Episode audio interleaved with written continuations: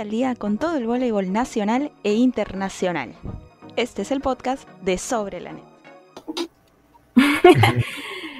¿Qué tal? Muy buenas tardes a todos. Bienvenidos a este humilde espacio para hablar de voleibol. Esa es la verdad. No voy a irme con rodeos hoy día. Este humilde espacio llamado Sobre la Net, una iniciativa totalmente sin fines de lucro, pero mm, sin más que decir, mi nombre es Raquel Catarina y como siempre, para hablar de voleibol, me acompaña el chico de moda que tampoco tiene fines de lucro, Tony Montenegro. ¿Qué tal, Tony? Buenas tardes. Realmente no tenemos fines de lucro. Bienvenidos a todos al programa sobre la net. Hola Raquel, ¿qué tal? ¿Cómo estás? Eh, gracias a todos por acompañarnos una vez más en un programa acá, que sí, hablamos de voleibol, eso, hacemos, hablamos de voleibol nacional, hablamos un poco de voleibol internacional. Eh, bienvenidos a todos, buenas tardes a César, hola Antonio. Franz que me dice, buena, buena. Ah, buena, buena. De verdad que emocionante. Escuchas el podcast, ¿eh? Obvio. Eh, buenas tardes, Benjamín. Saludos a Bicho. ¿Cómo estás, Bicho? Buenas tardes, Ronnie. Hola, Luis Ricardo. Hola, Gianfranco, que nos ve en YouTube. Hola, Volberto. Buenas tardes, Diana. Esa gente linda, nos dice Giancarlo. Gracias. Ah, gracias, gracias. Espero que sea por nosotros, de verdad. Hace lo que se puede. Buenas tardes, chicos. Buenos partidos los del miércoles, dice Jorge Luis. Sí, tenemos que hablar de la Liga Nacional. Eh, Hoy día tenemos un programa variadito, dijo la palabra. Eh, vamos a hablar del reinicio de la Liga Nacional que al fin se dio con dos partidos eh, interesantes el día de ayer. Eh, de ahí vamos a estar hablando un poco de las movidas en el voleibol internacional, sobre todo de la Champions League y de lo que está pasando en las ligas internacionales, y también de las movidas de entrenadores, porque ya tenemos entrenador confirmado para Serbia y un montón de cositas más que tenemos por ahí. Eh, saludos a todos que nos siguen conectando. Hola Aldair, sorprendentemente, dice Luis Navarro. Hola Mario, hola Ricardo, hola Junior. Saludos desde Trujillo, un abrazo para Maturo. Bienvenidos a todos. Y sí, comencemos con la Liga Nacional Superior de Voleibol, que ayer reinició. Así es, ayer reinició Tony con un con dos cotejos, la verdad es que creo que terminaron siendo, sobre todo el último, eh, brindar un poco más de expectativa de la que yo esperaba, por, bueno, más espectáculo del que yo esperaba en realidad, porque creo que Regatas en el inicio del primer set sobre todo le costó mucho, inició muy flojo y le dio muchas alas a Depor que sobre el final no pudo liquidar, ¿no? Y en el otro partido, eh, básicamente vimos un equipo como Grupo Swan que logró juntar gente pese a todo, ¿no? Eh, se enfrentaba a un San Martín que, si bien es cierto, hemos sido duros con San Martín las últimas semanas, eh, creo que esta vez me gustó un poco más, lo vi más ordenado. En fin, es una visión general. Pero ¿con qué arrancamos, Tony? Con el primer partido, con el de regatas.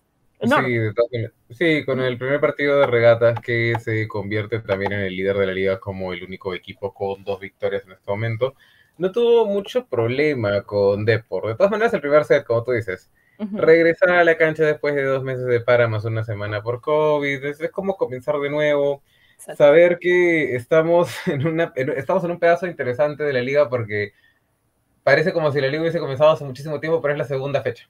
Exacto. Ajá, entonces todavía tenemos que entender que hay cosas que no cuajan y es normal, estamos todavía en un inicio de liga, pero sí me gustó Regato, o sea, me gustó la, una de las cosas que me gustó es que la incorporación de las dos americanas se sintió suave. O sea, no, mm. no, no sentí que hubiera un cambio así dramático, que dijéramos, ah, su madre, regatas, ¿cómo, ¿cómo va a tener que acoplarse a esto? No, es el juego que siempre ha tenido regatas, un juego tranquilito, ordenadito, sin preocuparse mucho. De por le hacía los puntos, ¿ah? Pero regatas estar tranquilo.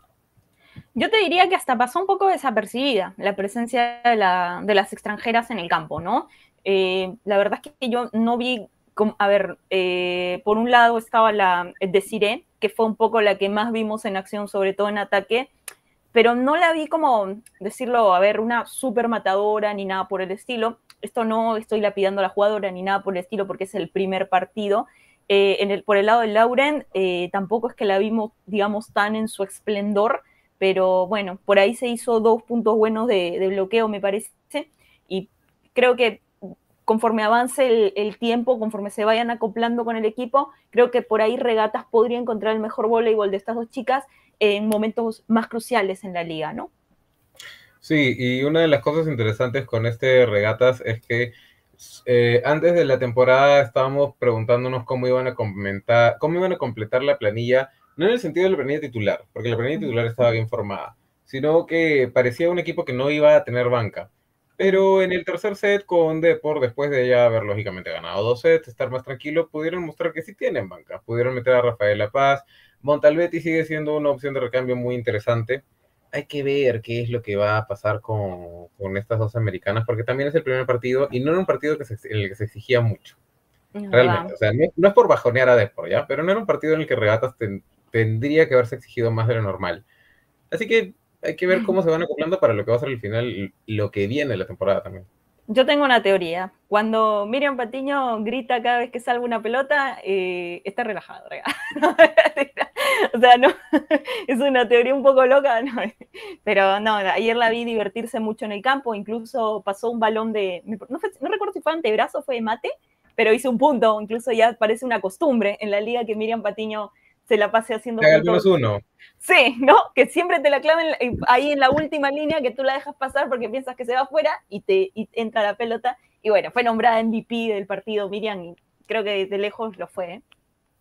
Sí, acá a ver unos comentarios. Junior dice que le decepcionó Depor. Yo no sé si me decepcionó, ¿ah? yo creo que Depor hizo lo que tenía que hacer. Perder contra aprovechó. No, aprovechó que Regata se inició muy flojo, ¿eh? aprovechó yo creo que si le hubiesen ganado ese set hubiese sido una sorpresa. Claro, no lo liquidó, no lo liquidó, pero aprovechó. Mm. Acá Luis nos dice, a Soan le falta armado. Franz dice, del primer partido destaco a Flavia, mayor anotadora y la más regular. La próxima temporada tenemos que verla en el extranjero. ¿Fue la mayor anotadora? Pero acá tengo las cosas. Ah, sí, fue, fue, eh, no, fue un empate entre Flavia y Carla, las dos con 11 puntos.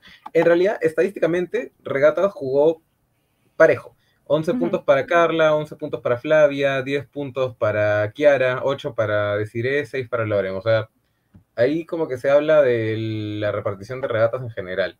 De por muy flojo, dice Elías. Eh, deberían entrevistar a Rosita Valiente. Yo creo que sí, deberíamos entrevistar a Rosita Valiente. Rosita, por si quieres, acá, por acá podemos poner un espacio, no, hay problema. Estás invitada, estás invitada. Vladimir, ¿qué pasó con la armada de regatas? ¿Qué pasó con la armada de regatas? Eh, Buenanote, Buena, no, buena, buena, buena, buena, Vallebona, perdón, ¿de dónde saqué buena nota? Pero porque Vallebona suena buena nota. Sí, ¿no? Un poco. Bueno, eh, yo la vi, la verdad es que en un arranque como muy nerviosa, ¿no? O sea, no, para mí yo ya había comentado en el anterior programa que pese a que le habían dado el MVP, es porque tal vez estadísticamente sí daba para hacer la MVP, la había visto como una armadora eh, muy eh, básica en juego, ¿no? Y creo que eso se notó para mí a lo largo del partido, como que no tiene mucha sorpresa, ¿no? Y eso que tiene buenas atacantes, pero también es una armadora súper joven. Eso, eh, a mí también me parece que no es que sea una mala armadora, sino que esta es una situación en la que todos sus atacantes tienen mucha más experiencia que ella y mm. ella va a tener que aumentar su juego rápido para poder acoplarse. Es una especie de, y por favor, no digan que esto es una comparación exagerada porque lo es. Es como cuando Orro se metió a Italia. O sea, es una armadora muy joven. Tienes que tener todas esas cualidades para poder manejar la cantidad de atacantes que tienes. Si no, eh, vas a quedar un poquito perdido. Pero también hay que darle un poco de oportunidad. ¿ah? Sigue siendo la segunda fecha. Eh, saludos para Max de Trujillo. Después del partido de regata sigo, sigo sin... Benjamín, después del partido de regata sigo sin entender cómo Barsh no ganó el primer lugar en la premiación del FIB. Yo tampoco. O sea, el partido de regatas nos comprueba que Barsh aquí Tenía que ser el número uno. Es que va a ser como cada vez que vamos a regatas vamos a pensar en o sea... Te robaron, Barsh Hackley, te robaron como a Kiara en el, en el sub-23. Pero bueno. Eh, saludos de Arequipa, Ángel. Vas, vas, a tener voleibol de playa por allá, sudamericano. Eh, a ver, Gianfranco, jugó tan mal que nos podemos acordar. Bien, Gianfranco. Lo único bueno de la fecha es la armadura de San Martín, tenía mucha presión, incluso Flavia se amargó. Después del. Ya, sí, ya, Benjamín, deja de spamear porque también te voy a bloquear. Eh, no, ya, a ver, hablemos de Depor. Depor es un equipo que normalmente la primera parte de la liga la juega mal. Así que hasta cierto punto me esperaba que no tuviera un comienzo interesante. Pero eh, lo que pasa es que viene de haberle ganado un punto a Alianza Lima y por primera vez después de mucho tiempo, Depor está con las posibilidades de no tener que jugar la baja. Entonces, ayer en ese sentido sí me decepcionó, porque después de haber tenido un inicio tan interesante, eh, de pensar, de hacer pensar a todos que realmente podrías meterte entre los ocho, ahora fuiste aplastado por un regatas que francamente tuvo que encontrarse en la cancha para poder ganarte. Entonces, ahí sí va un tema mental de Depo. Tienes que sacarte, tenés, tienes que sacarte de la cabeza el hecho de que estás jugando para jugar la, la ronda de revalidación, porque en este momento sí estás jugando para jugar lo de los ocho. Debiste saber. Yo creo que al final, eh, como yo digo, ¿no? Yo no disminuyo lo que hizo Deportivo porque realmente arrancó con todo, pero también para mí influye en ese buen arranque que tuvo, que Regatas realmente inició muy mal, muy flojo el primer, el primer arranque, o sea, era, iban a cantidad de errores increíbles, imprecisiones en el armado, balones, hay un balón que después de un super rally, que se lo arman a Flavia y Flavia lo deja en la net, no sé si la gente se acuerda, cuando se ve la repetición, porque tuve que ver la repetición de ese rally, porque dije, no entiendo cómo, cómo pudieron fallar eso, y realmente el balón ¿sabe? se lo arma en la franja de la net. O sea, era imposible que Flavia pudiera meter esa pelota. O sea, realmente Flavia se molesta, pero había sido, vamos a decirle, un foul de la armadora, por decirlo. ¿no? Eh, pero en, en, general, imprecisiones. Eh, es un equipo que tiene un buen toque, un buen primer toque, tiene eh, siempre un buen complemento en el ataque, entonces parecía increíble que no encontrara la forma de hacerle un punto a Deportivo y que se equivocara tanto. Y eso fue básicamente para mí con lo que pasó con ellas. Sí, que normalmente tú ves en un partido de regatas que la, el partido de regatas estadísticamente atrás ha sido como regata siempre es. Uh -huh. Un equipo sólido atrás, con buena recepción, con buena defensa, con buen armado, pero nunca había visto una estadística de ataque de regatas tan dispersa. Uh -huh. O sea, realmente Depor ayer desnudó el hecho de que regatas tiene problemas con la definición, incluso con todas las cosas que puede tener por encima de eso. Ya sabemos que Carla y Miriam te van a asegurar el punto atrás. Ya sabemos que tienen muy buenos atacantes, pero eh, a esto hay que sumarle que Depor es un equipo, no quiero decir aguerrido, pero, pero es aguerrido. Es bien difícil hacerles un punto. Entonces, eh, Regatas en ese sentido también tiene que trabajar en cómo va a hacer contra otros equipos que también tienen buena defensa. Rebasa en este momento está no en un buen lugar de la tabla, pero sabemos que eh, tiene un alto nivel de defensa o lo ha tenido en la temporada pasada. Y Rebasa, mm. en, este, Rebasa en este momento tiene un poquito más de ataque que la temporada pasada y podría ser una complicación para Regatas en el futuro si es que no arreglan esos problemas. Pero en general, más allá de todo eso, tampoco es que el partido haya sido una sorpresa que Regatas ganara 3-0. No, y Deportivo básicamente tuvo los mismos problemas de la vez pasada, ¿no? Que tiene una Iberia Shourio muy fuerte, una Yesenia Uceda también muy potente. Ayer la vi eh, un poquito mejor a Guadalupe Quiroga, eh, sigue fuera de posición porque ya no es opuesta, pero bueno, ahí está dándole. Eh, pero sí, bueno, le faltó la central Silverman, que pregunté al señor Pedro Pablo Quintana, ¿no?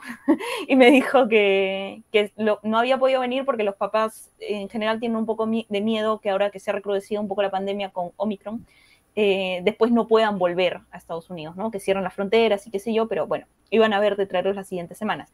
Eh, pero en sí creo que vi un equipo básicamente con, los mismos errores de la vez pasada, con algunas imprecisiones que es normal, eh, no estuvieron las dos líberos también. Regatas tuvo la baja de Thaisa, eso también fue importante. ¿eh? A Regatas le faltó un brazo duro. Pero bueno, son eh, bajas con las que los equipos se van a tener que acostumbrar a jugar este año, ¿no? Sí, es lamentablemente algo con lo que todas las ligas han tenido que convivir y la nuestra no iba a ser la excepción. Eh, saludos a todos los que nos siguen comentando. Flavio, no, perdón, Fabio dice, Soan con el equipo que tiene puede ganar la rebasa de por y Géminis. No sé si Géminis. I don't know. I don't know. no sé si Géminis. Pero ya. Eh, Jorge Luis, hay un problema en el armado. Dijeron que le hicieron mal por la pelota. Eh, Jefferson, no estaban recibiendo en el primer set Carla y Kiara. Ay, el primer set de regatas no, no fue un buen set. De verdad que no fue un buen set. No, no, Eh, a ver, Hugo, buenas tardes, saludos desde Chimbote. Qué bueno que comenzó la liga. Sí, eso es, lo, eso es lo bueno, que haya comenzado la liga, que haya podido haber público y que estamos avanzando con la liga, porque realmente hace dos semanas estábamos pensando en si se iba a poder eh, jugar la liga. Vladimir, ¿quién es la armadora de regatas? Se llama Isabela Vallebona, es una armadora chilena, es joven, me parece que tiene 19 años, 20 años. Sí, por ahí 18, 19. Voy a averiguarlo. A ver, no sé.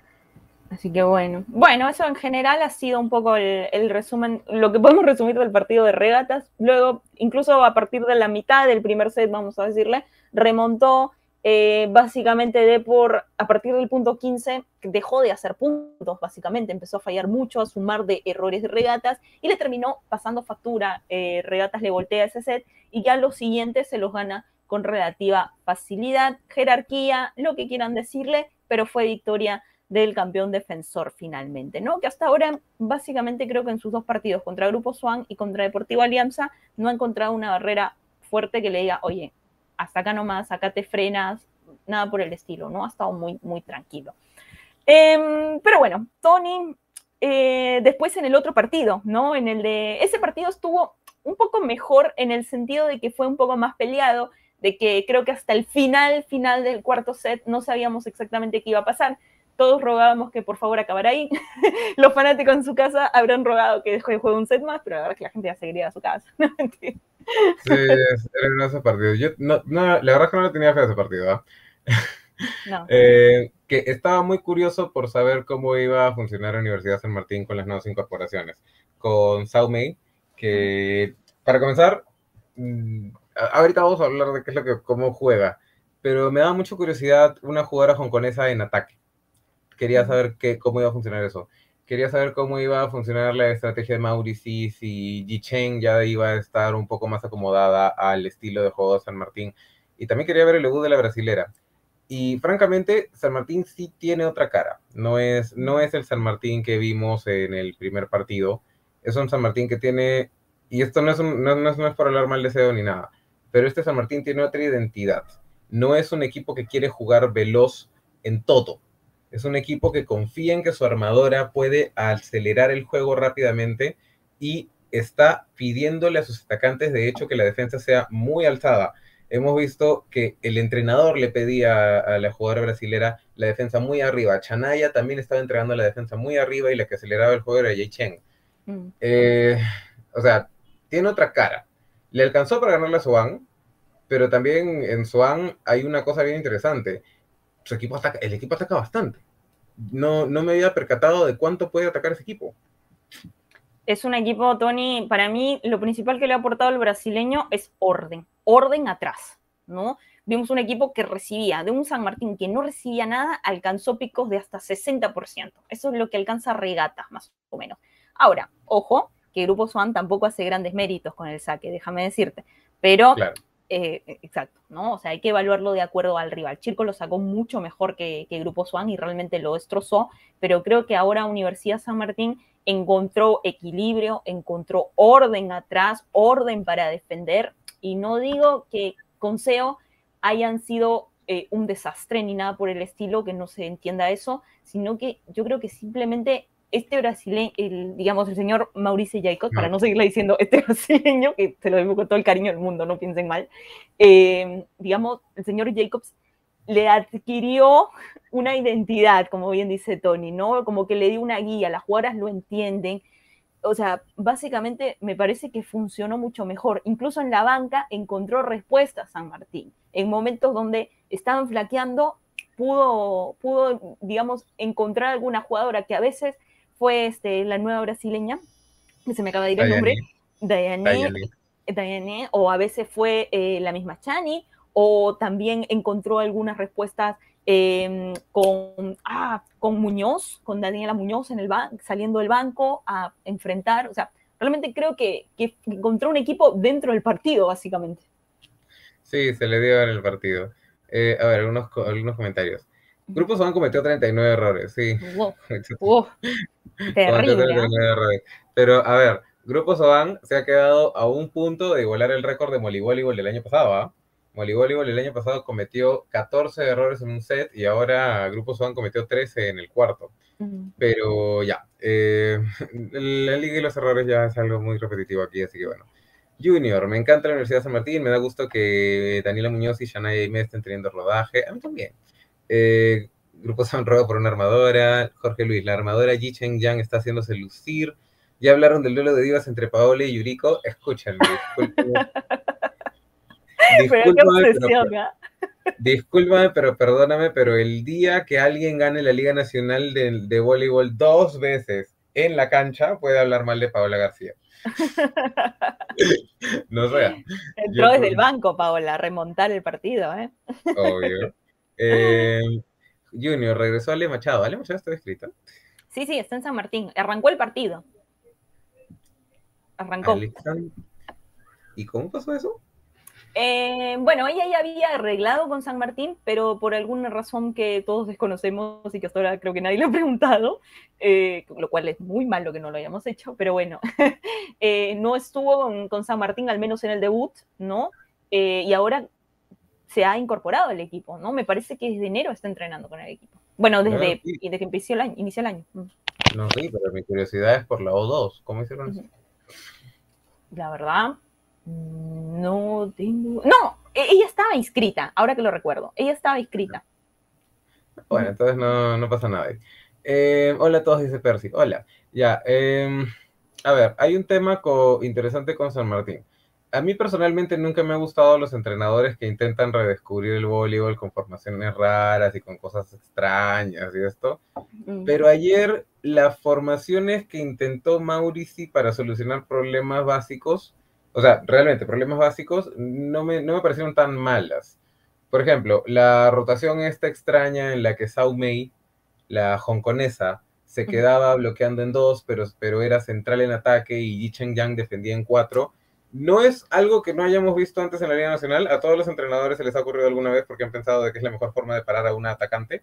En este partido específico sí me parecía bien importante, porque eh, se dio cuenta de que Yi Cheng no estaba tapando a Vanessa Caicedo, pero nada. Así que era, era necesario hacer ese acomodo. Sí me parece interesante tener una Universidad San Martín con ideas, porque estábamos hablando de que antes eran un equipo que tenían el equipo campeón, así que simplemente lo jugaban.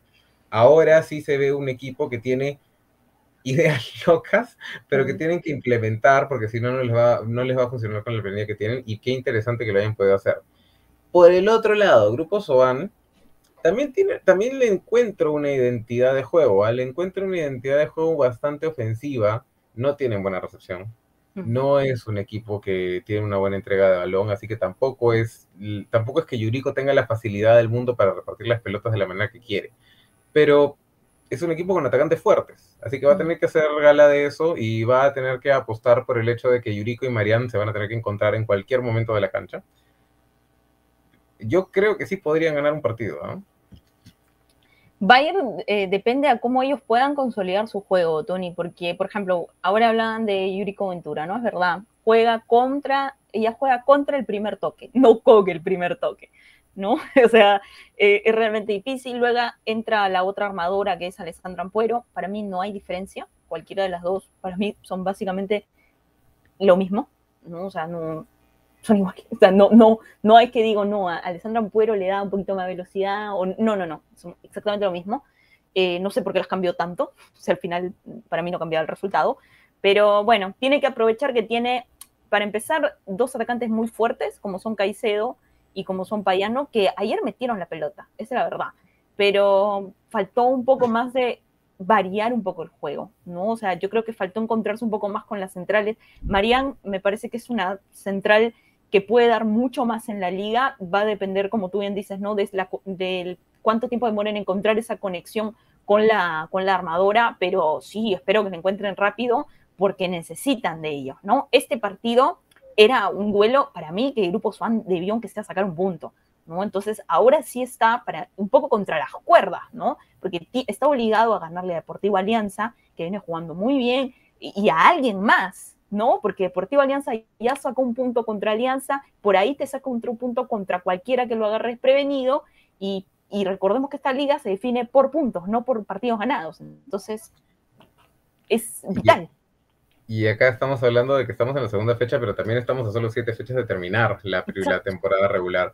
No, hay poco tiempo para arreglar las cosas.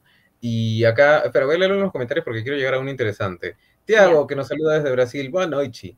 Eh, Fabio nos pregunta, ¿Soan ya no puede traerla a otra extranjera, a otra nacional? No, y ese es el tema con Grupo Soban. Es un equipo que no, no se ha podido armar para la temporada.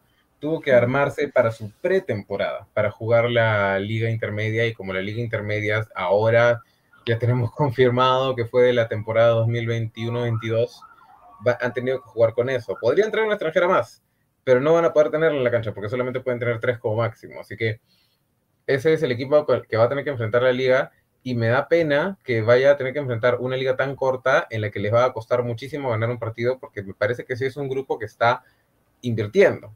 Mm. El juego, lógicamente, no los está respaldando. Están teniendo, me parece que la peor recepción de la liga en muchísimo tiempo. Bueno, es un equipo que acaba de llegar, pero no va a tener la cantidad de tiempo para editar que tendrían otros equipos y eso sí me parece una falta, porque realmente no, o sea, tú las ves en la cancha, ves que es un equipo que viene desde abajo, lógicamente, pero tampoco es un equipo que no quiere ganar, como otros. Claro, o sea, tú las ves y realmente, o sea, ayer, a ver, daba pena que uno de los dos perdiera. O sea, eso era básicamente, o sea, daba pena porque tú veías a Jan corriendo por toda la cancha y decías, no, o sea, dale, dale ya, que gane, o sea, que gane San Martín. Y luego veías a, a Sohan celebrando como unas locas, gritando todos los puntos. Marían se peleaba con todo el mundo ahí en la cancha, viste que le sacaron a María. Hay una... Dijo, dícese de Marían en cualquier temporada de la liga. No, increíble.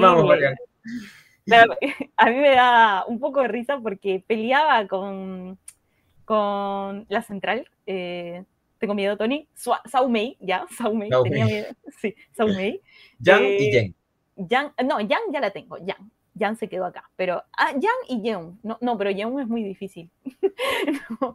eh, vamos con fe, vamos con fe. Saumei, eh, digamos, me da risa que le decía cosas, le hablaba todo el tiempo y Saumei, yo hablé con ella después del partido, nada de español, 0-0. Me dijo gracias y se acabó.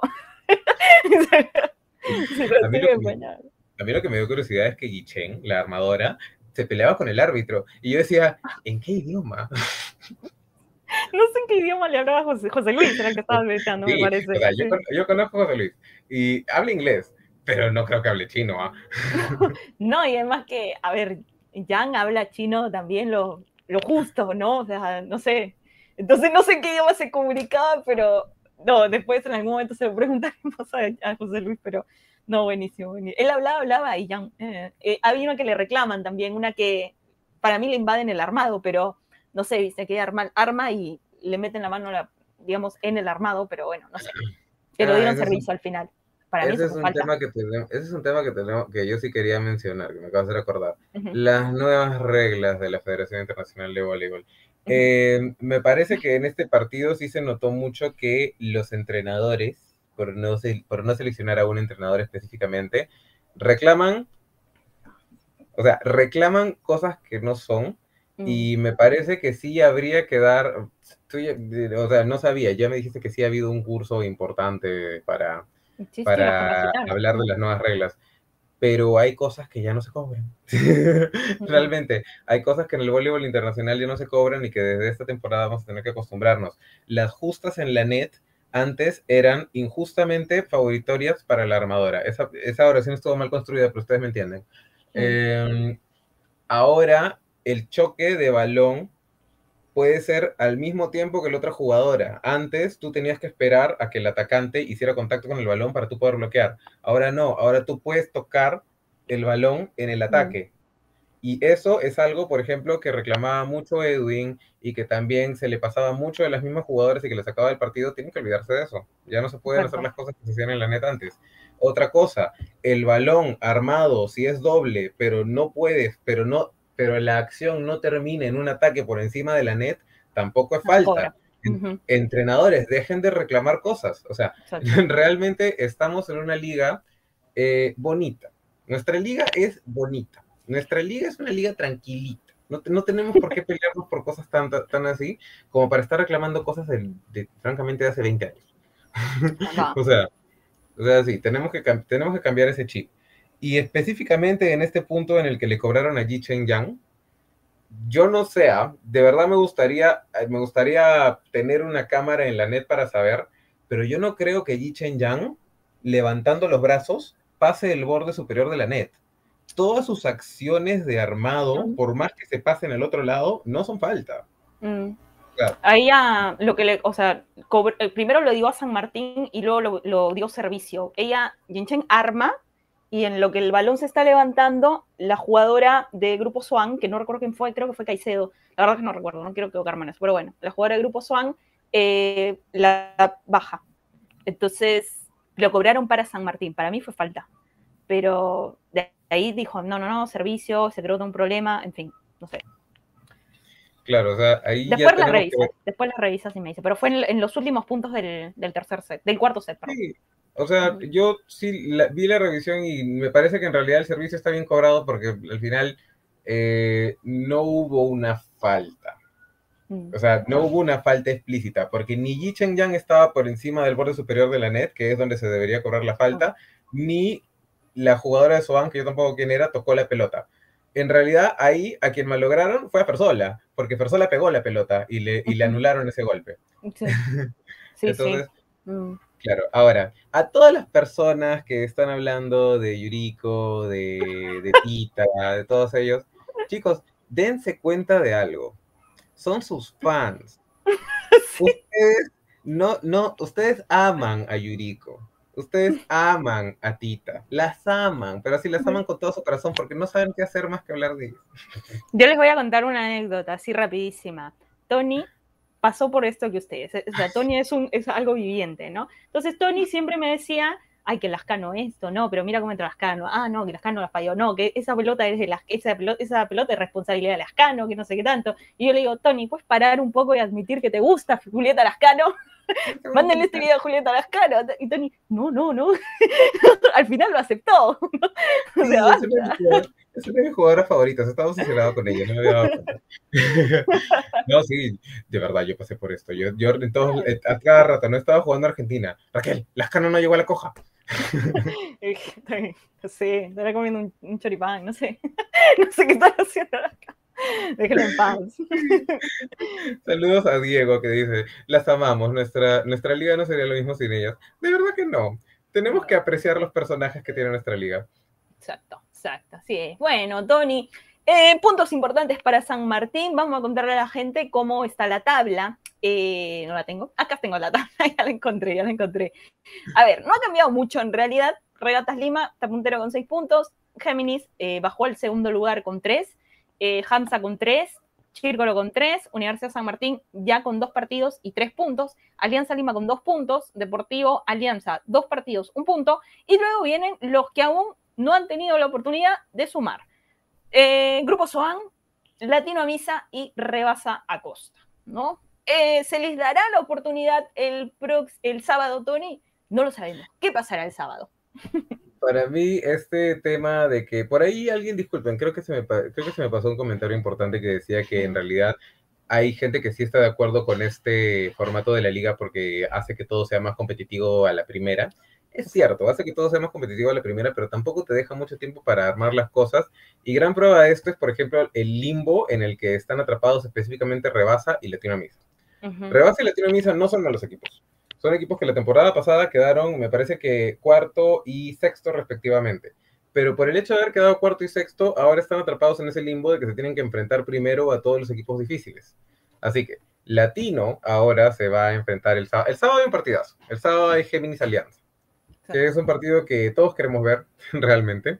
Va a mm. ser a las 3 de la tarde. Este nuevo Géminis que estuvo primero durante toda esta temporada, que tuvo un gran partido contra Rebasa, vamos a ver qué puede hacer contra una alianza que ya tiene a sus incorporaciones de extranjeras. Ya va a poder jugar con Marina Scherer y ya va a poder jugar con sus otras extranjeras. Pero después está Latino Misa contra Chirco, lo que es justamente lo que, el tema de Latino. Chirco es un equipo difícil y Latino va a estar atrapado en este limbo de jugar contra los equipos difíciles primero justamente porque quedó a mitad de tabla. Mm. Mira, Tony, yo creo que mañana, a ver, perdón, el sábado, tenemos Alianza Lima que eh, por fin lo vamos a poder ver eh, un poco más completo, porque creo que la primera fecha fue un poquito decepcionante porque no vimos a Scherer, que era la armadora, va a tener ya sus dos extranjeras, que me parece muy interesante cómo las va a poner aparición en el campo o si va a arrancar con ellas, porque ambas son centrales, pero él tiene, que esto es algo que nunca entendí, eh, él tiene a Diana de la Peña y a Yuhami, que son dos centrales que en la liga peruana rinden. O sea, dejen de lado selección, ya en selección cada quien tendrá su opinión sobre ambas, pero vamos a la liga. En la liga y para los intereses de Alianza, para mí son jugadoras que cumplen con el club. Y, a ver, pero dicen que las otras chicas también juegan de opuestas.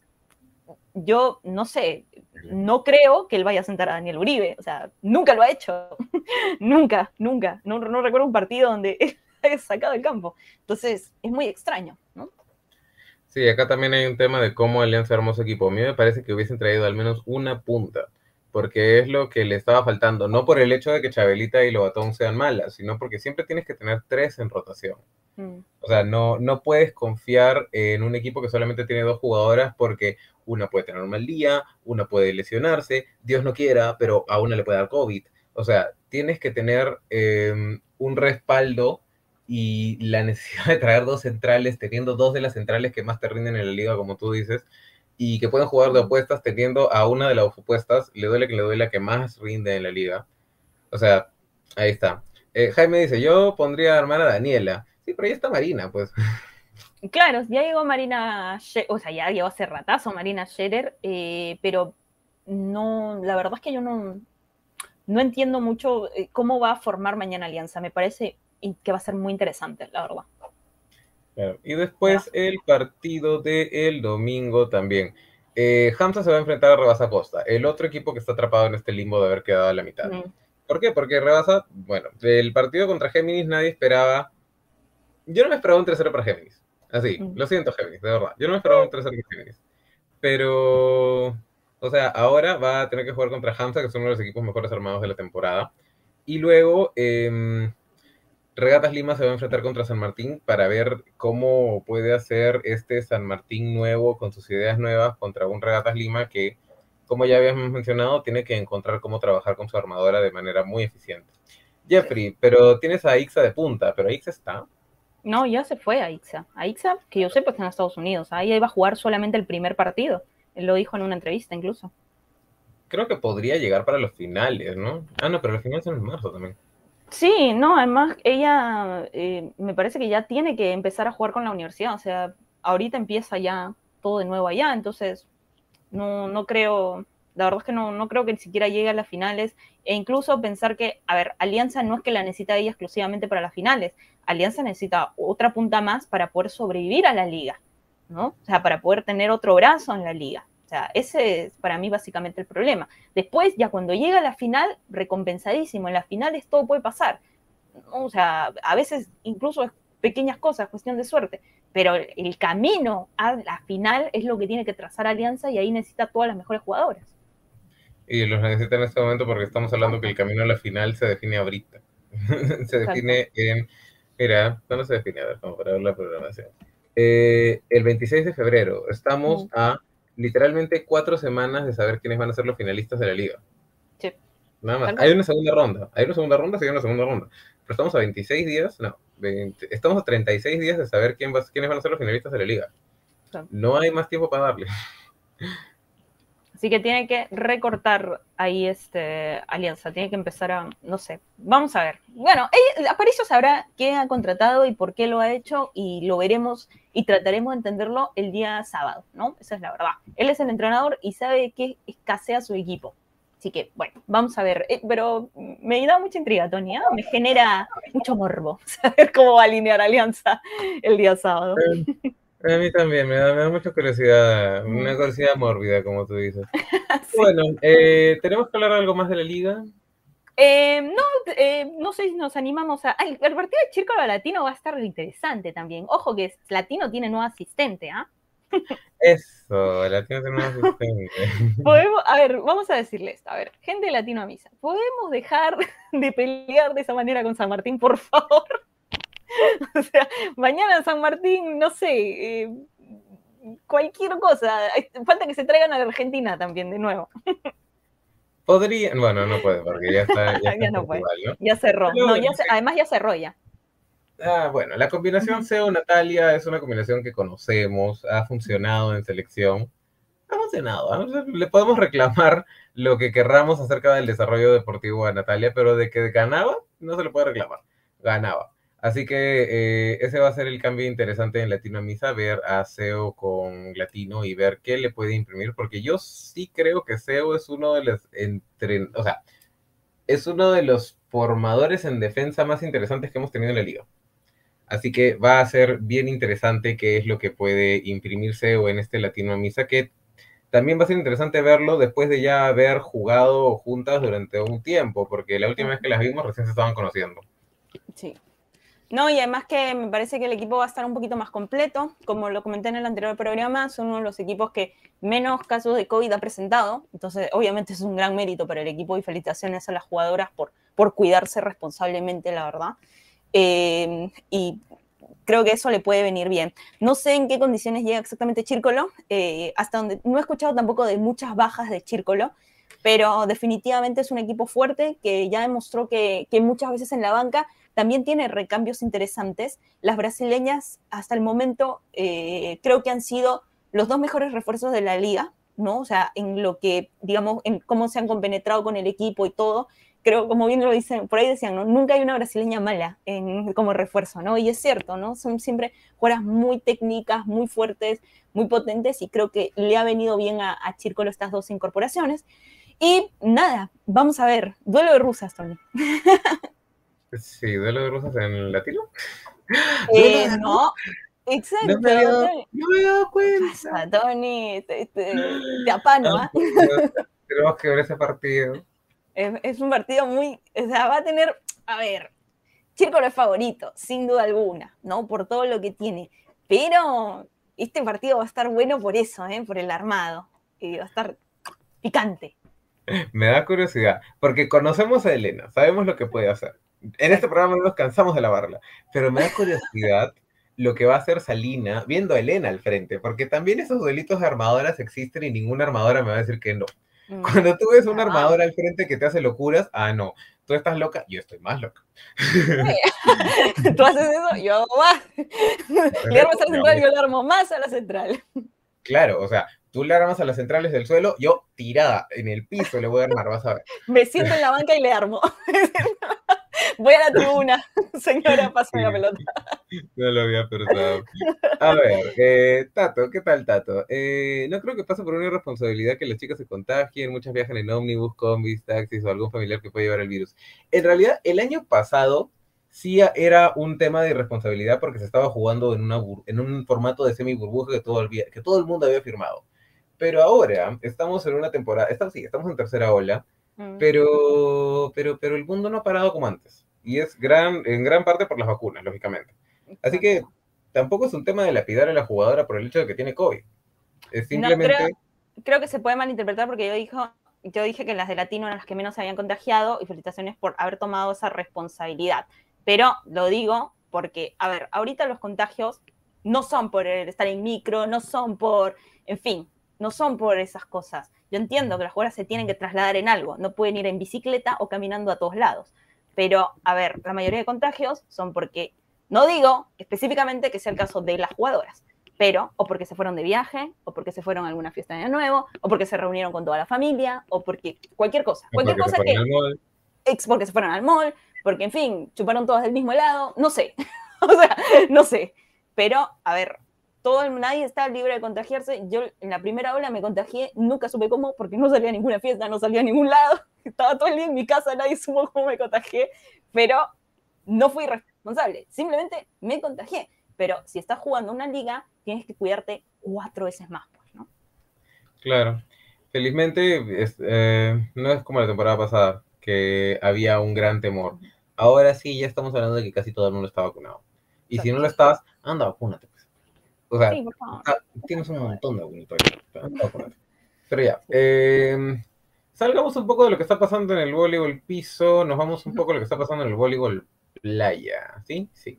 Sí, así es, Tony, porque, bueno, eh, Tony es un abanderado del voleibol de playa. Yo siempre lo he dicho, yo soy una gitana, una peregrina en el voleibol de playa, pero eh, a él le gusta mucho más, es verdad. Y constantemente Tony se firmó un acuerdo ya con la eh, alcaldía, con el gobierno, no sé exactamente, es la alcaldía supongo, ¿no? bueno, vamos a decirlo con la ciudad de Moyendo, ¿no? La verdad es que una ciudad que en video impresionante, no la conozco, me muero de ganas por ir y conocerla y ver toda la, digamos, en video se ve súper lindo, así que espero que el video se haya quedado corto, con, presentando Moyendo. Y bueno, eh, muy pocas ciudades son las que realmente se ponen la camiseta y digo, yo quiero que mi ciudad sea reconocida por ser volei playa en el Perú. Y me encanta, la verdad es que lo he amado. Sí, en realidad es importante sobre todo porque desde hace mucho tiempo, al menos en los últimos 10 años, no, no vamos a hablar de más atrás, pero en los últimos 10 años la Federación Peruana de Voleibol no es que haya tenido olvidado el voleibol de playa, pero siempre lo ha tenido de lado. Eh, mm. Las paradas de voleibol de playa sobre todo las sudamericanas, no eran un tema de planificación de que tenían que hacer una parada sudamericana. No era como que nos toca hacerla, vamos a hacerla aquí porque tenemos que hacerla. Va a ser un buen espectáculo porque nunca hemos tenido un mal espectáculo de voleibol playa acá en Sudamericano, la verdad. Siempre hemos tenido alguna dupla que termina llegando a las Olimpiadas o que termina sorprendiéndonos a todos o que termina tomándose fotos con todo el mundo.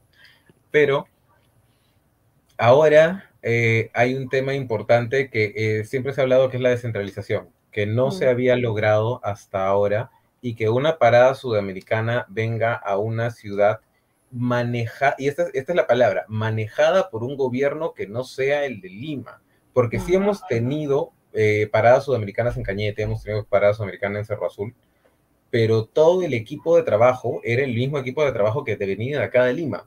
Entonces, tener un polo de desarrollo de voleibol playa en Moyendo, por más que sea una parada sudamericana, ya, pero por algo se comienza, y sobre todo sabiendo que tenemos ahora un circuito nacional de voleibol playa que va a pasar por varias, por, varias ciudades del Perú, hace que el voleibol playa también se comience a desarrollar porque le van a tomar interés en el país.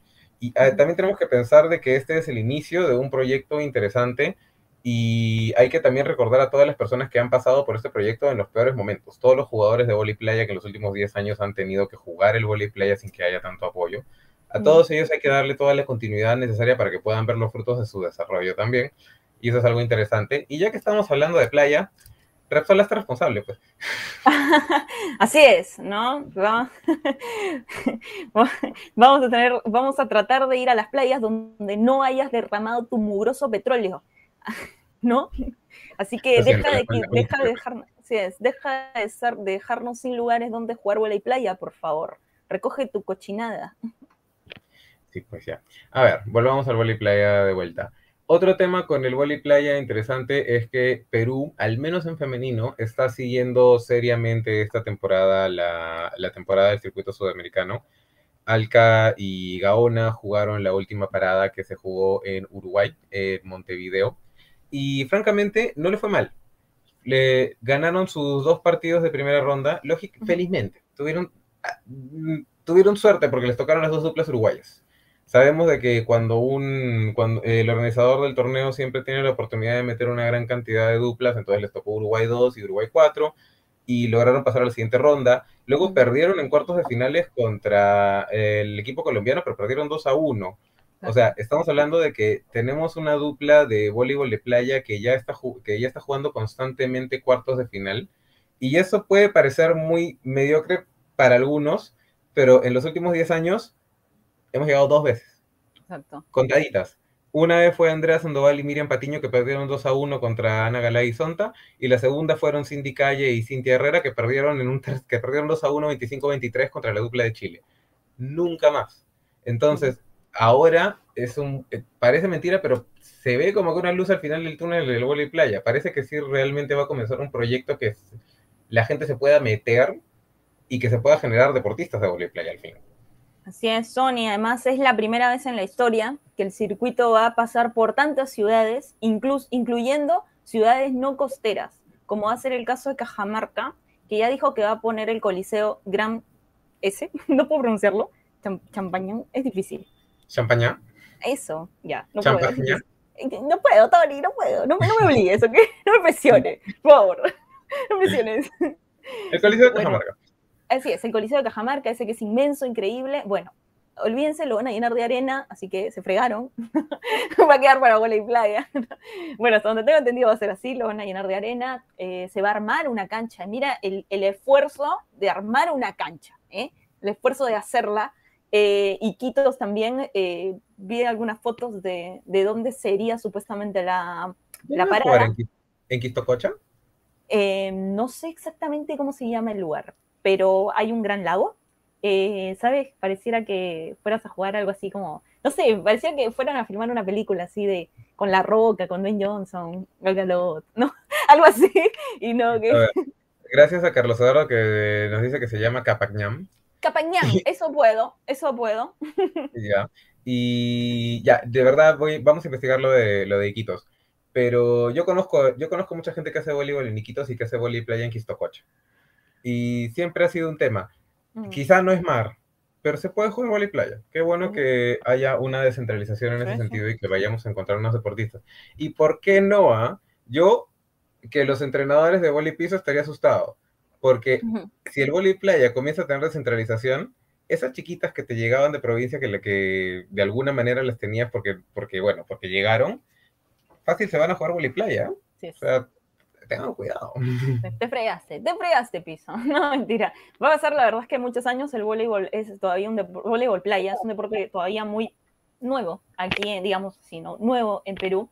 Eh, las reglas, todo eso, es un gran desafío. Eh, obviamente se espera que conforme avancen los años, eh, Perú pueda tener incluso más paradas de voleibol de playa, más ciudades que se quieran meter, ¿no? Más ciudades que quieran decir, caramba, si lo está haciendo moviendo, ¿cómo no lo voy a hacer yo? Soy Cusco, o sea, todo el mundo viene a verme, o sea, lo tengo que hacer yo de todas maneras, o sea, realmente esperemos que se vayan sumando de a poco y, nada, eh, todo el éxito del mundo al voleibol de playa en, este nuevo desafío. Se va, según explicó Gino también, se van a dar wildcards, o sea, eh, duplas de invitación, vamos a decirlo, se va a invitar a duplas de la zona, o sea, cada región va a poder presentar dos una pareja en, femenino y una pareja en masculino eh, que sean de la zona. Y además se van a hacer clasificaciones para toda la gente que, digamos, que quiera ir, ¿no? Hay mucho volei ahí, mucha gente que juega volei y yo creo que por ahí de repente alguna sorpresa sale. ¿eh? Sí. Yo creo que de todas maneras podemos encontrar algún jugador dentro del circuito nacional. Qué bueno. felicitaciones al Volley Playa, porque esto podría ser realmente el comienzo de un proyecto de largo plazo para ellos. Así es. Así es, Tony, pero bueno, eh, ya estaremos hablando más eh, conforme confirmen el calendario y todo eso, pero todo el éxito del mundo para el voleibol de playa y por supuesto eh, que esto sí ha sido una buena gestión, hay que decirlo, ¿no? Sí, a ver, ahora sí salgamos un poco de lo que está pasando en el ámbito local, porque tenemos que hablar de internacionales. Esta semana hubo Champions League. Y, a ver, hubieron todos los partidos que siempre hay. No sé, no sé, me pareció una semana que se fue rápido de Champions League, con excepción de dos partidos, con excepción del Moscú contra el THY, que sí fue un partido y bastante interesante de ver, con altas y bajas, que todo el mundo estaba de esto. Y bueno, el partido lógicamente de Angelita Leiva, pero de ahí sin mucha sorpresa tampoco la, jornada. Yo creo que se ha definido prácticamente en los grupos donde había más eh, competitividad, vamos a decirlo, de quienes podían pasar a la siguiente ronda, ¿no? En este caso, eh, exactamente en el grupo D, vamos a hablar del Besiers, que no le pudo ganar al Dinamo de Kazán ni de visita ni de local. Entonces, realmente fue una tiranía lo que hizo el Kazán con, con el Besiers le ganó los dos partidos y es candidato para meterse a la siguiente ronda de esta Champions League. Recordemos que pasan los primeros de cada grupo y eh, los tres mejores segundos, si no me equivoco, ¿eh? Tres mejores segundos, sí. Tres mejores segundos. Entonces, el Kazán está realmente muy posicionado como uno de los mejores segundos. Entonces, bueno, vamos ahí. Y Fenerbahce, bueno, tendría que terminar primero, no sé.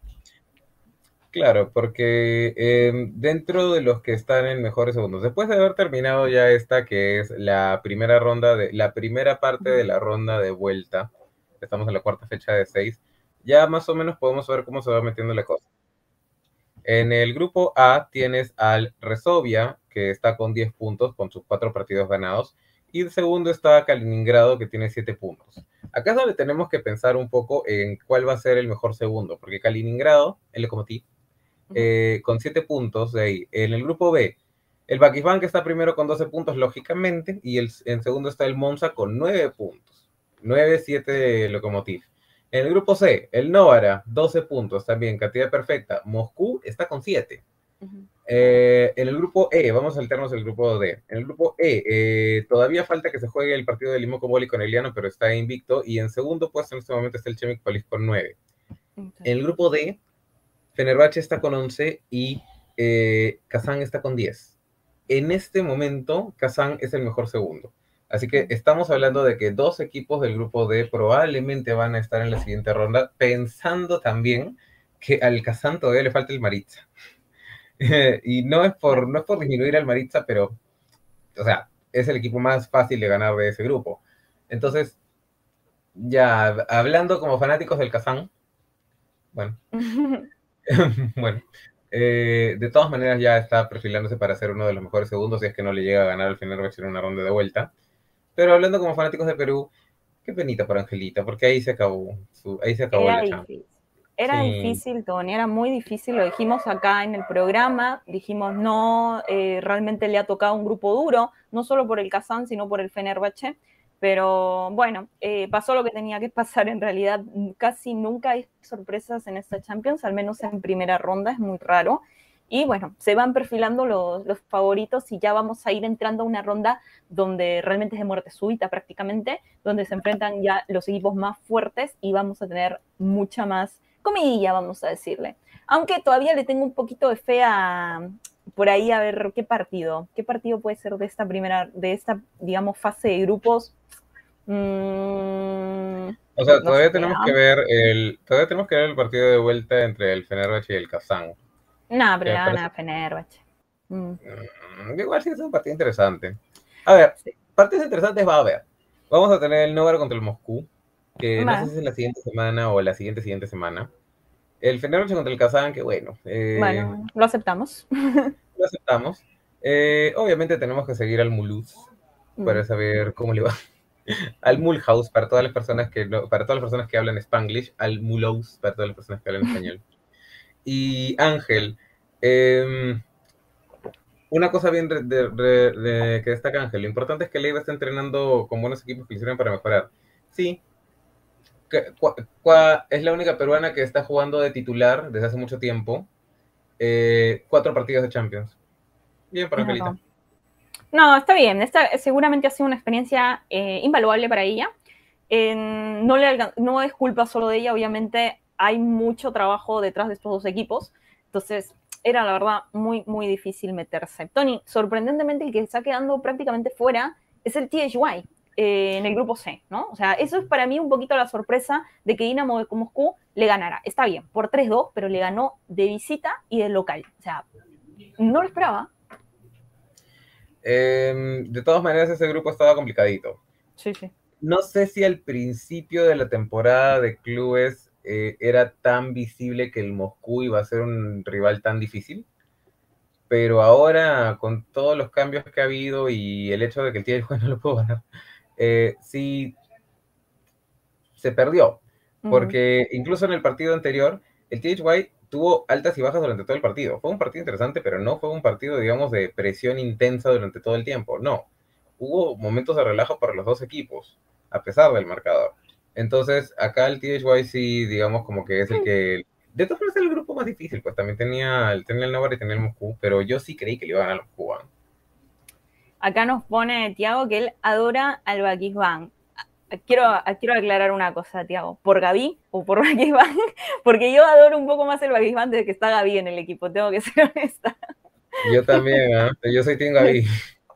Es más, es más, fui feliz de que el Bakisban campeonara el mundial, no por el Bakisban, me llegaba, sino porque al fin Gaby es, al fin Gaby es, eh, es campeón mundial, se lo merecía. Sí. No, y además, Tony, que, a ver, supuestamente el Bakisban está armando un Dream Team para la próxima temporada, ¿no? Con Evo eh, algunos dicen que se va a jalar a Polter, otros dicen que se va a jalar a Horro, otros dicen, ya no, no sé. O sea, se va a jalar a la mejor armadora del mundo. Va a buscar a la mejor armadora del mundo y se la va a jalar de todas maneras. Entonces está armando como un Dream Team y la que está segura en ese equipo es, este, es Gaby. ¿No? O sea, dicen que no va a, volver, no va a mover el centro tampoco, que está muy contento con, con Chaka y también con Gunes, pero, o sea, qué honor, ¿no? Que te consideren dentro del Dream Team. Sí, mira, acá Jaime también nos pone una pregunta interesante, no tanto del Bakifán, pero sí del Fenerbahce. ¿Cuál va a ser la alineación titular con Melissa? Esa es otra de las grandes preguntas interrogantes en la vida. Eh, sí, yo creo que la va a poner a Melissa, la va a sentar a, a la Zareva. En realidad no creo que haya tanto cambio en el Bakisban, eh, perdón, en el Fenerbahce. La va a poner a, a Melissa en lugar de la Zareva, en algún momento va a pasar. Eh, Harina junto con... Ah, ¿cómo se llama la otra punta, Tony? Harina eh, Melija. Melija, Ismayoulu, ajá. Con Melija va a seguir alineando con Eda porque no hay otra central posible en el mundo, eh, con Popovich, y ahí va a haber otro tema con, con la armadora, ¿no? Que está Nas, pero no está rindiendo bien, la pone a la que es un poco más chica. Eh, va a ir rotando mucho esto. Sí, acá el, el, cambio, yo no, o sea, la Zareva es una apuesta que no se equivoca mucho, no ha hecho una mala temporada para nada ha, se ha cargado la responsabilidad de puntos, pero en cuanto a apuestas fuertes, fuertes, Melissa le gana. En este momento, al menos. Eh, quizá en algunos años pueda superarla, puede ser. Pero en este momento, sí, Melissa está, tiene un brazo muchísimo más duro. Mm. Me da curiosidad toda la experiencia que agarró, en, bueno, todos los cinco partidos. Me da, me da curiosidad la experiencia que agarró de China. Mm. Y vamos a ver cómo funciona con una atacante porque la Zareva es una central, es una, central, es una opuesta que hace muchos puntos, pero sigue siendo una opuesta auxiliar. Melissa sí, sí es una opuesta eh, finisher, por decirlo de alguna manera. También comete muchos errores, así que va a haber un cambio ahí. No puedes darte, no vas a poder darte el lujo de no tener tanta recepción como lo podías hacer como en la Zareva, porque la Zareva es una punta que es una apuesta que no se equivoca mucho. Uh -huh. Melissa se equivoca más. Pero bueno. Yo, sí, o sea, va, va a tener que, va a tener que, digamos, en, eh, poner una balanza, si quiere más potencia en el ataque, que Soran lo va a buscar, porque mira la opuesta que se maneja en Serbia, ¿no? Entonces lo va a buscar de todas maneras, y ahí gana, empezó Melissa, Mel, eh, Melissa Vargas, ¿no? Entonces, no, la verdad es que para mí, eh, la puso de punta, no recuerdo. Yo vi hasta el segundo set de ese partido porque no daba para más, y hasta el segundo set eh, estaba de, de, opuesta a Melissa. O sea, yo no, no la vi de punta. A ver, voy a revisar la hoja eh, pero ya el tercer set ya no la vi porque la verdad es que le estaba, lo estaba haciendo después del 25-11, ya no hay forma de que yo continúe viendo ese partido. O sea, me voy a hacer otra cosa. ¿Qué pasa? Sí, sí, hay algunos partidos así. No voy a decir exactamente qué partido, eh. pero sí, hay algunos partidos así. A ver, me da curiosidad para mí también, no, no lo noté. Un, dos, eh... tres, cuatro. Sí, la puso de punta no receptora, la punta que está más lejos de la armadora.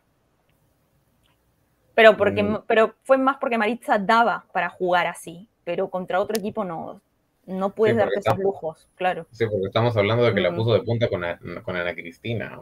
Uh -huh, y sí, sí. Eh, no, no es para hablar mal de Ana Cristina, pero eh, lógicamente en, en, el tema entre Ana Cristina y Arina, Arina tiene más experiencia.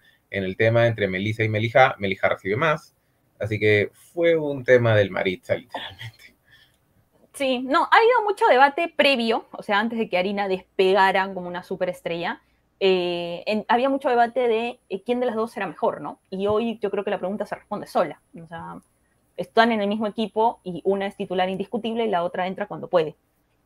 Exacto. Claro. Hay, que, hay que darle tiempo a la Cristina también. O sea, Arina es una jugadora que a sus 17 años a sus 18 ya, para todas las personas que siguen cualquier red social. Sí. Pero a sus 18 años ya es una jugadora que está lista para enfrentarse a un torneo importante de la Federación Internacional de Voleibol. Ana Cristina, no tanto. También es un tema de cómo juega el equipo, ¿no? Ana Cristina es una jugadora que quizá no vaya a tener, aunque ya está en la selección de Brasil, ¿no? Sí. Pero, pero de todas maneras, Arina es otra cosa. Es más, me pareció tan divertido que el partido terminara en un ace porque todo el mundo lo sabía. Cuando Harina llegó al saque, yo te juro que se escuchaba ace, ace, ace, ace. Como que lo saben, ¿no? Como que los, todos lo sabemos, el, como tú decías, ¿no? El cumpleaños más celebrado del año en lo que va del 2022. ¿no? El, Increíble. Hay un, es un fenómeno, Harina, ¿eh? No, pero es un fenómeno social también. Sí, mm. nunca he visto una jugadora que se celebrara tanto su cumpleaños. De verdad. Ni no importa. No, es terrible. Entrabas a cualquier red social y te salía una foto de que era el cumpleaños de Harina. ¿no? O sea, la cosa de locos. Me han pasado fotos por WhatsApp de Harina. Me han pasado memes por WhatsApp de Harina eh, con la canción esa de quinceañera. Ok. Pero bueno. Em, bueno, Tony. Para Arina por haber logrado a los 18 años lo que muchas personas todavía no logran a los 50. Así es. Tony, tenemos que mudarnos de Champions League, de, torneo en realidad, o de noticias, porque también hay algunas novedades con respecto a selecciones nacionales, y es porque la mayoría de entrenadores eh, eh, va encontrando un lugar, ¿no? La semana pasada tuvimos muchos anuncios con respecto a Zoran Tercic y la salida de Serbia, eh, la, digamos, la llegada de la Barini a, Polonia, y ahora otra sorpresa, ¿no? Que el señor Santarelli dejará Croacia, lo cual parecía ya casi un hecho después del torneo que tuvieron ahí, digamos, después del europeo, y se muda a la selección serbia, que tendrá un nuevo entrenador tras casi 20 años. Increíble. Y que llega Daniel con Daniel, ¿no? ¿Cómo? Daniel Santarelli. Ajá, Daniel Santarelli. Sí, Daniel Santarelli, nuevo entrenador de Serbia llega contra un Soran Terzic que se acaba de despedir con 27 medallas FIBB. Increíble. 27 en 20 años. O sea, es un montón. Se ha, ganado, ha ganado medallas en europeos, ha ganado medallas mundiales, ha ganado medallas olímpicas, ha ganado medallas en Juegos Europeos, ha ganado, ha ganado medallas en todos lados. Entonces, eh, va a ser interesante lo que pueda hacer Santarelli dentro de este equipo.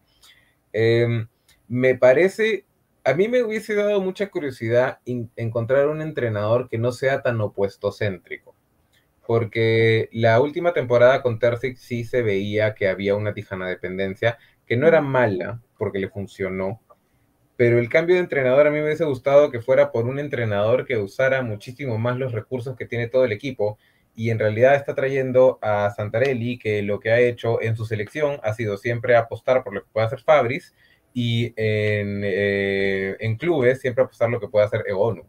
Entonces ahora va a tener a Tijana. Mm. Y me da curiosidad saber cómo va a poder utilizar este nuevo recurso, porque Tijana es una apuesta completamente diferente a las demás, pero sigue siendo una continuidad de un equipo que va a ser opuesto céntrico hasta más no poder.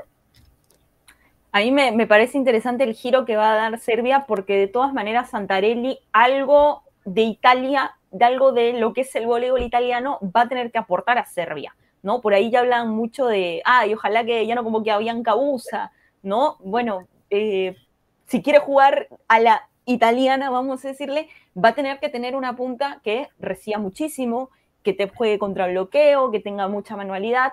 Vamos a ver si puede encontrar esa jugadora eh, entre lo que está que es Serbia se le viene un recambio importante también a Serbia, ¿no? O sea, Milena Rasic no ha anunciado oficialmente un retiro de Serbia, se está tomando un año sabático, pero se debe venir, está, digamos, muy cerca.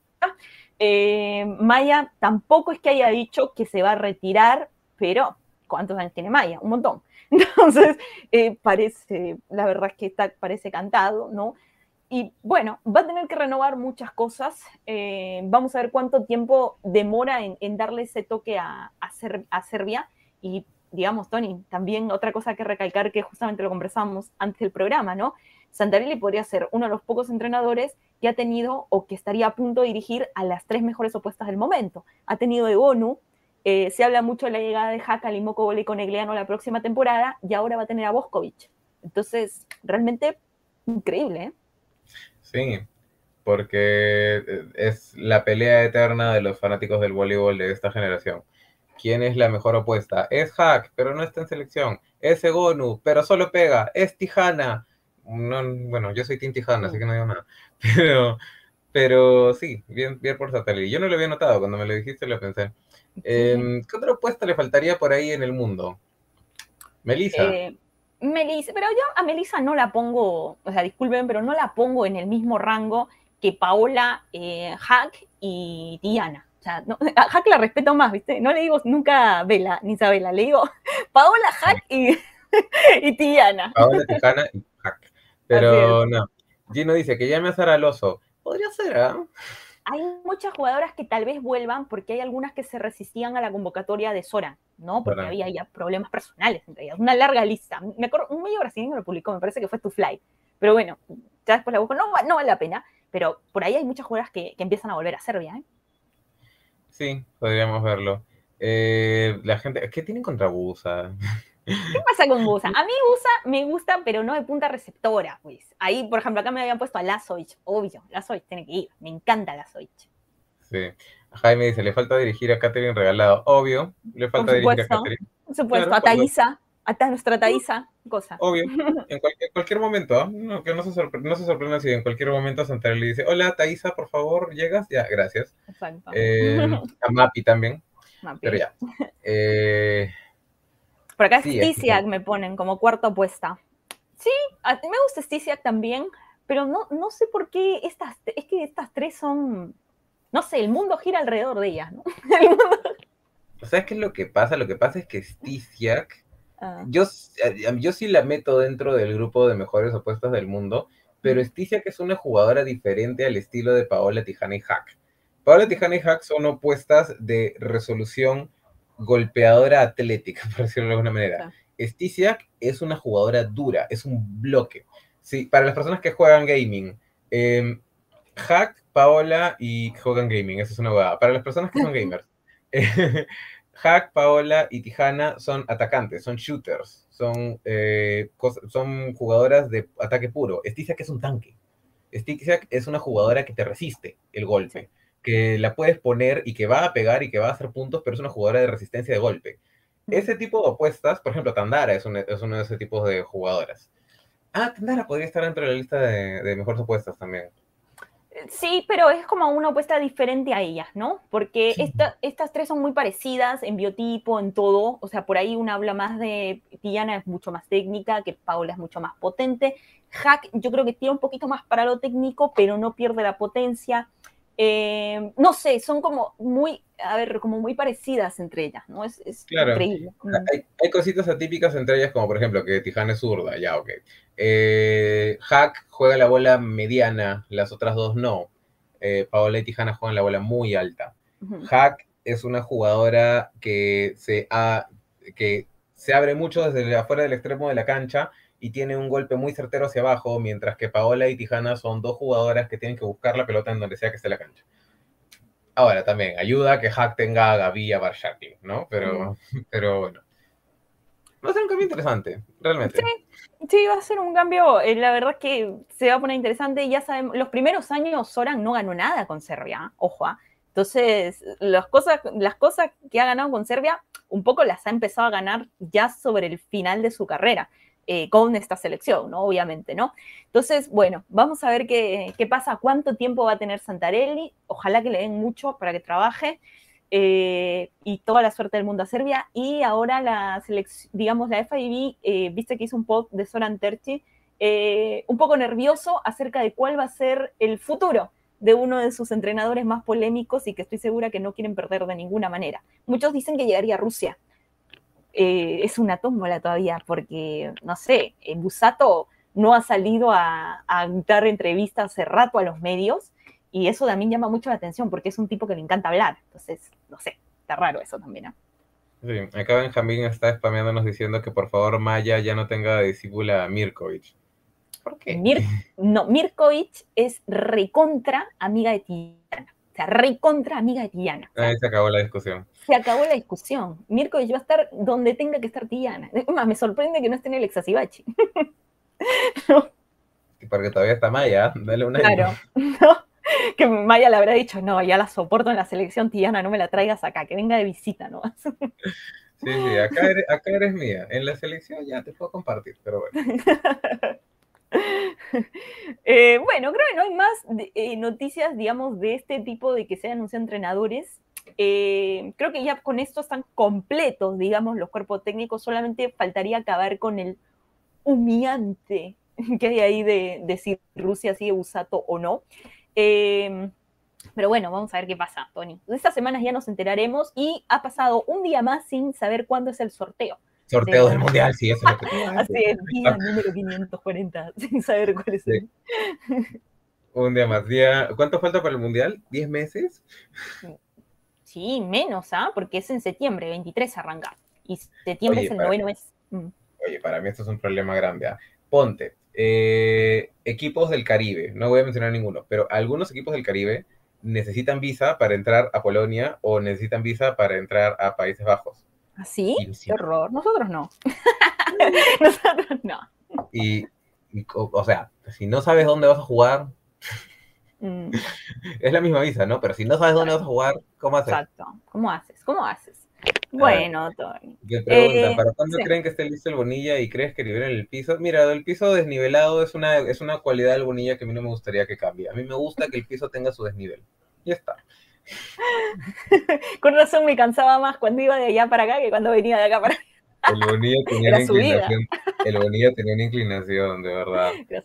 pero, pero bueno, ya lo están, pero están renovando el estadio. No sé si están renovando el Coliseo todavía. Ojalá, ojalá. Eh, bueno, Tony, nos queda más que irse, creo, la verdad. Sí.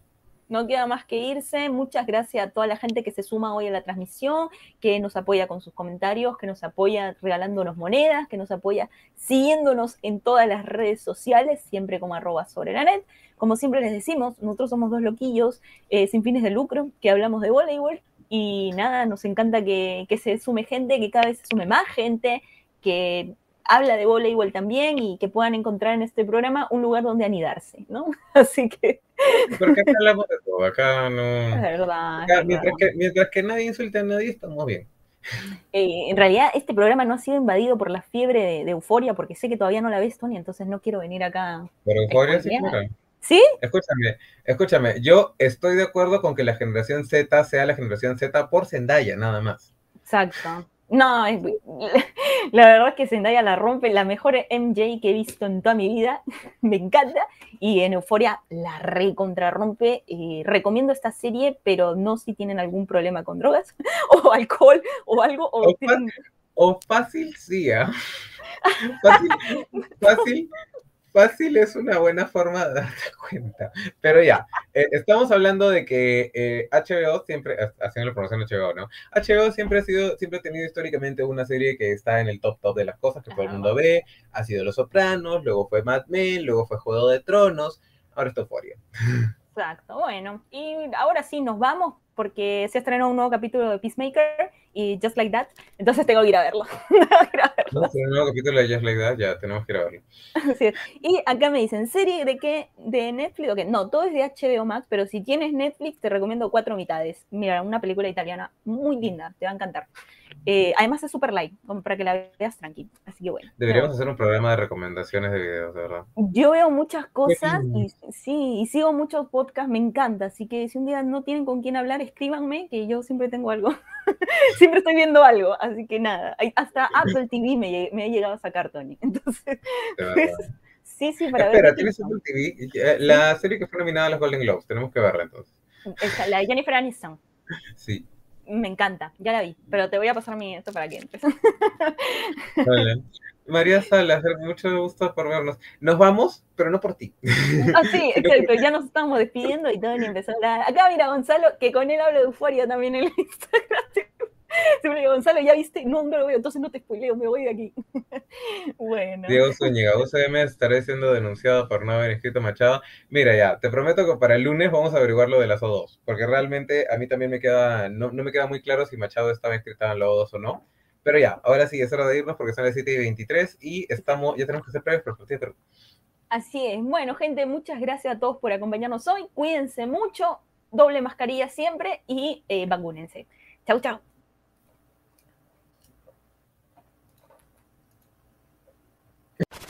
Gracias por escuchar hasta aquí. Recuerda que para tener más información puedes visitar www.sobrelanet.com y seguirnos en todas nuestras redes sociales como arroba sobrelanet.